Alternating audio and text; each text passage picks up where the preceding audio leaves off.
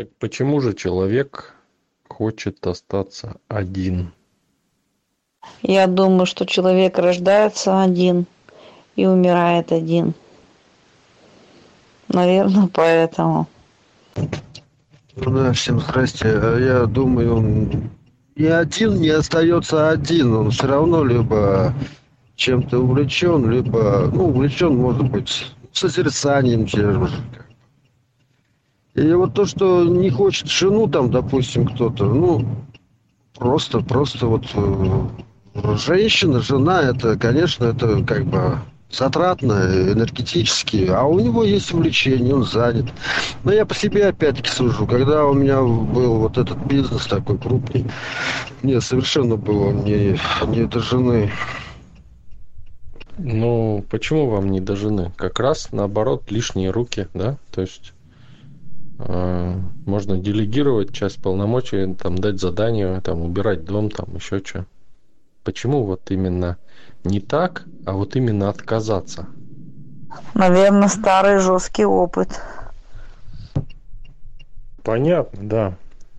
Приятно там и прочее, но э, проще же, да? Проще, когда у тебя есть помощник, жена, например, да? Или у жены муж там, например.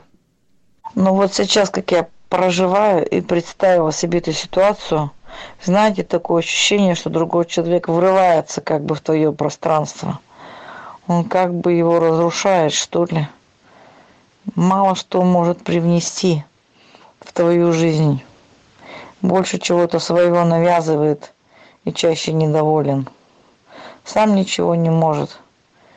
То есть меня, получается, парализует другой человек. Как будто меня нет как будто все мои интересы куда-то уходят.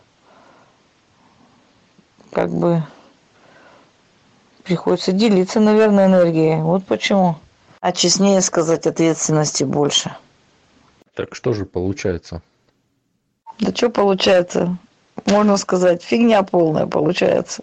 А получается то, что избавиться всегда хочется от того, кто доминирует.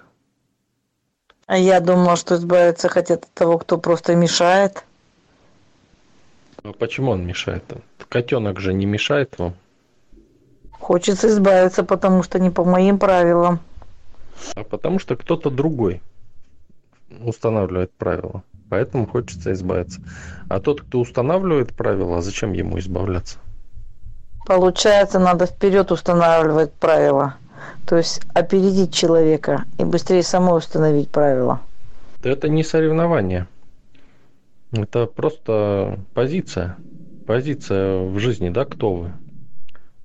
Вы устанавливаете правила или вы э, пытаетесь избавиться от чужих правил? Скорее всего, я все время пыталась избавиться от людей, со своими чужими правилами, так сказать. Ну да. А почему?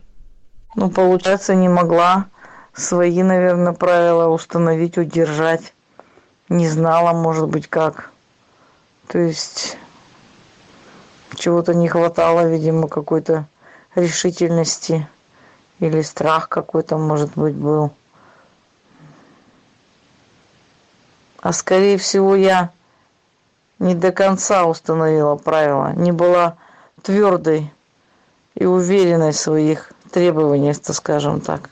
Да, совершенно верно. То есть это уже половина дела признаться себе, что да, я просто не устанавливала правила.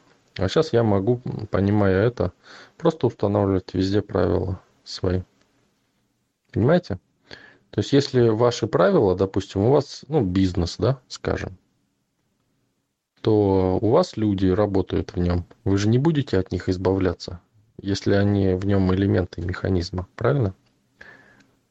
Вот они, допустим, вот вы поставите над ними начальника, они будут плакать, говорить, вот, надо избавиться от него, вот надо другого начальника, понимаете? Может быть, не всегда хватает каких-то ресурсов внутренних или еще каких-то чтобы ситуацию видеть дальше. То есть, может, опыта не хватает, может, еще чего-нибудь.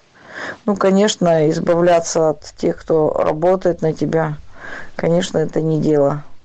Так можно вообще остаться без кадров одной с предприятием бизнесовым, скажем так. Ну да, понимаете теперь?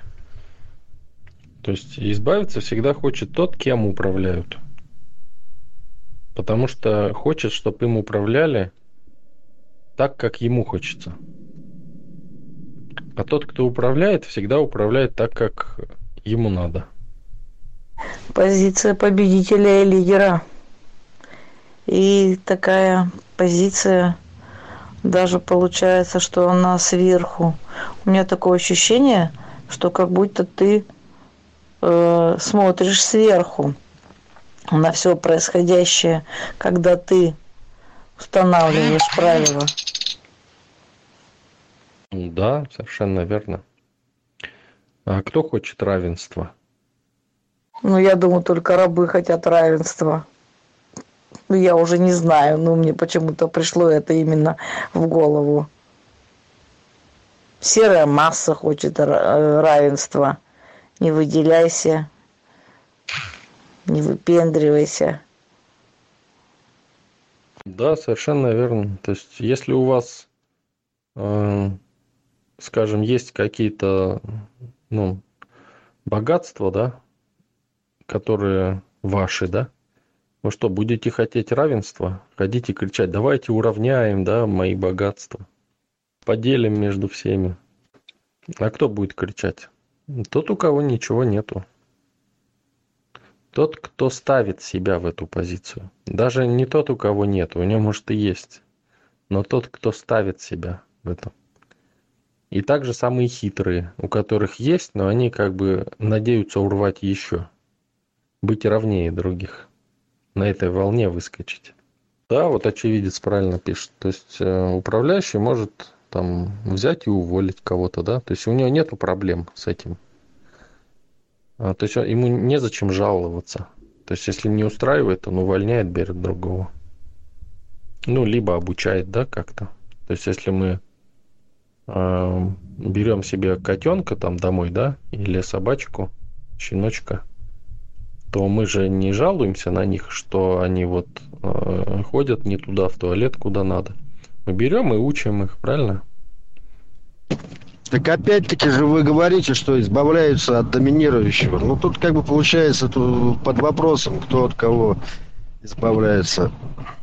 Может просто пою. Вам надо понять лишь одно, что тот, кто жалуется, тот ставит себя в позицию подчиненного, а может и раба отношению к тому процессу или человеку, на которого жалуется.